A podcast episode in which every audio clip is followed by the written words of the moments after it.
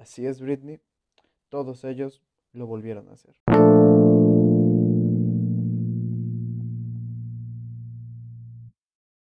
Muy buenas tardes, días, noches, dependiendo la hora en la que me estés escuchando.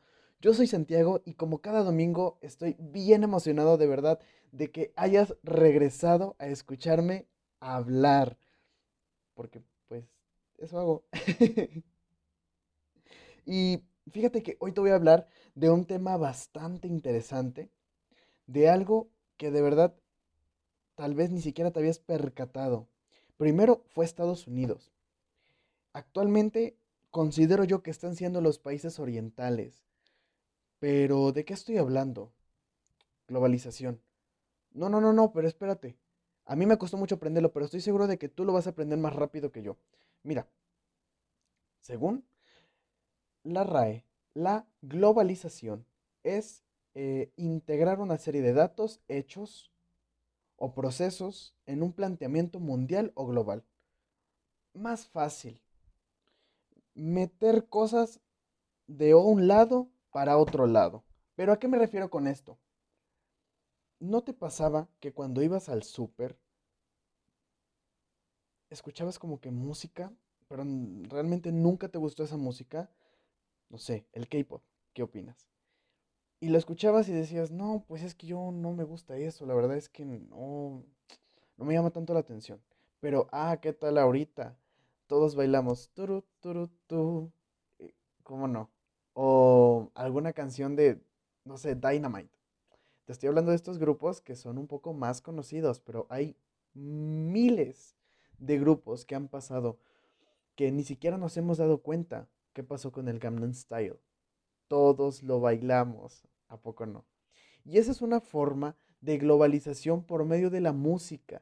Nos están introduciendo a un mundo eh, oriental a esta música que se volvió un poco más comercial y la están trayendo a mercados, en este caso mexicanos. Hola, yo soy mexicano. Y la están trayendo, la están introduciendo a nuestro país y realmente es que es muy bien aceptado.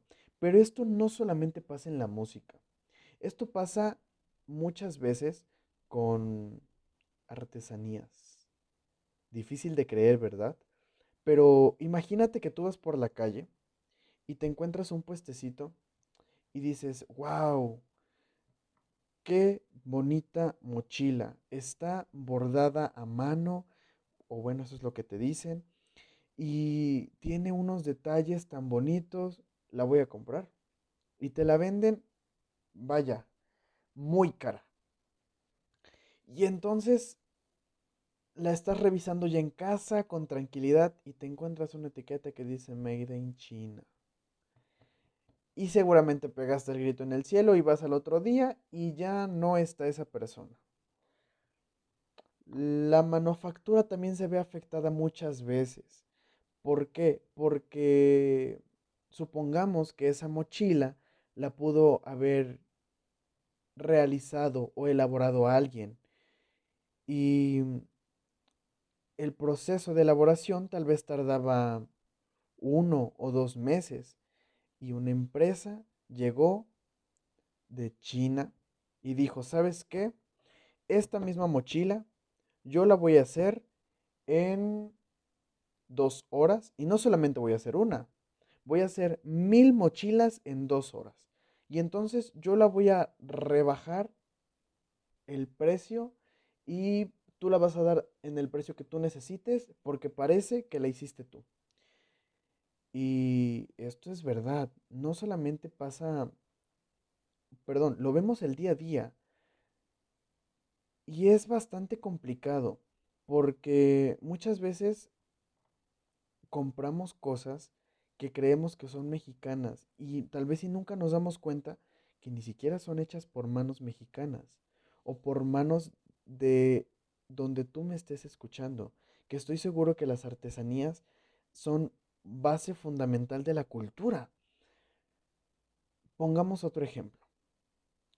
Yo voy a la tienda, bueno, al supermercado, y yo vi que venden un limpiador de vidrios muy bueno. es el limpiador de vidrios de la Casa Blanca. Y así decía el comercial o tal vez el, el spot que tú escuchaste. Y vaya, lo compras porque dices, es el de, es el de la Casa Blanca. Imagínate que yo voy a estar limpiando mis vidrios con el mismo que limpian la Casa Blanca. Y ese mismo limpiador de vidrios lo venden en la esquina, en la tienda de la esquina, a menor precio. Y tal vez tú tengas que llevar tu botellita para que lo echen ahí. También pasa eso. la globalización nos afecta porque preferimos comprar muchas veces lo que vemos en internet, lo que vemos que nos pintan que es bueno, aunque sea malo, pero como lo vimos y queremos ser parte de ello, lo hacemos. Y no tenemos dudas y no importa cuánto cueste muchas veces. Pero no todo es malo. Mira, eh, siento que también nos ayuda a que las industrias crezcan y que las empresas se desarrollen en el entorno de las tecnologías, ¿no? Que tal vez hagan nuevos productos y entonces haga competencia, que los productos que se elaboran en donde tú me escuchas sean una competencia directa para las cosas que llegan. Además, al generar esa competencia, y si de verdad es un producto bueno, entonces pues todos lo van a comprar, generando un ingreso en la economía. ¡Wow! y entonces eso ayuda. Además, supongamos que entonces viene una marca coreana, una empresa coreana, perdóname, y llega y dice, voy a poner una empresa, voy a poner una fábrica y le voy a dar trabajo a 10.000 personas. Entonces también hay un beneficio de que 10.000 personas van a tener trabajo que no tenían antes, imagínate. Pero el mundo cambia constantemente y las tecnologías también. Entonces, imagínate que después de dos años, Juan, el señor que se encargaba de poner las taparroscas en el frasco, se quedó sin trabajo, porque ya hay una máquina que automáticamente las pone. Y Juan hacía cuatro taparroscas en cinco segundos. En cinco segundos la máquina tal vez haga ocho. Y eso ayuda a producir más. Hay puntos buenos y puntos malos dentro de todo esto. Y la verdad es que personalmente yo te recomiendo mucho apoyar los negocios locales, apoyar aquellos y aquellas personas que venden en la calle, que tienen sus puestitos tal vez de verdura, tal vez em, que tú veas que incluso que sacan o venden la ropa que ya no necesitan.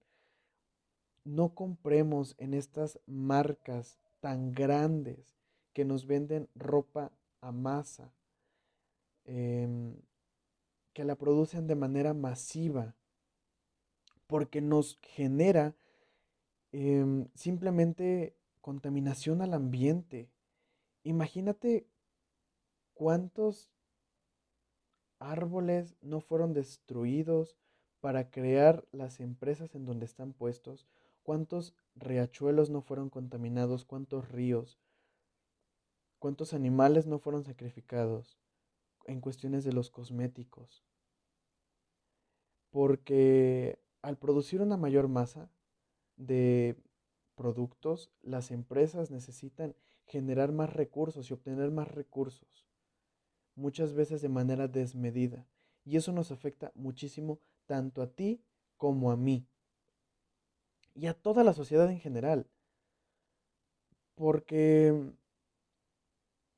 digamos que yo quiero cambiar el mundo y quiero realmente que sea diferente, pero sigo consumiendo todo lo que veo en internet, todo lo que es desechable. Ah, claro, porque con la globalización viene el mundo desechable. ¿O no te pasa que después de un tiempo tú te das cuenta que la memoria de tu celular ya no es lo suficiente para las aplicaciones que tienes y empiezas a borrar cosas y de igual manera ya no resulta suficiente? Claro, porque las aplicaciones se van actualizando y se, se vuelven más pesadas. Y es algo que se llama obsolescencia programada. ¿Sabías tú que algunas impresoras tienen un número máximo de impresiones o copias que pueden sacar? Y después de eso ya no lo van a hacer porque así están programadas.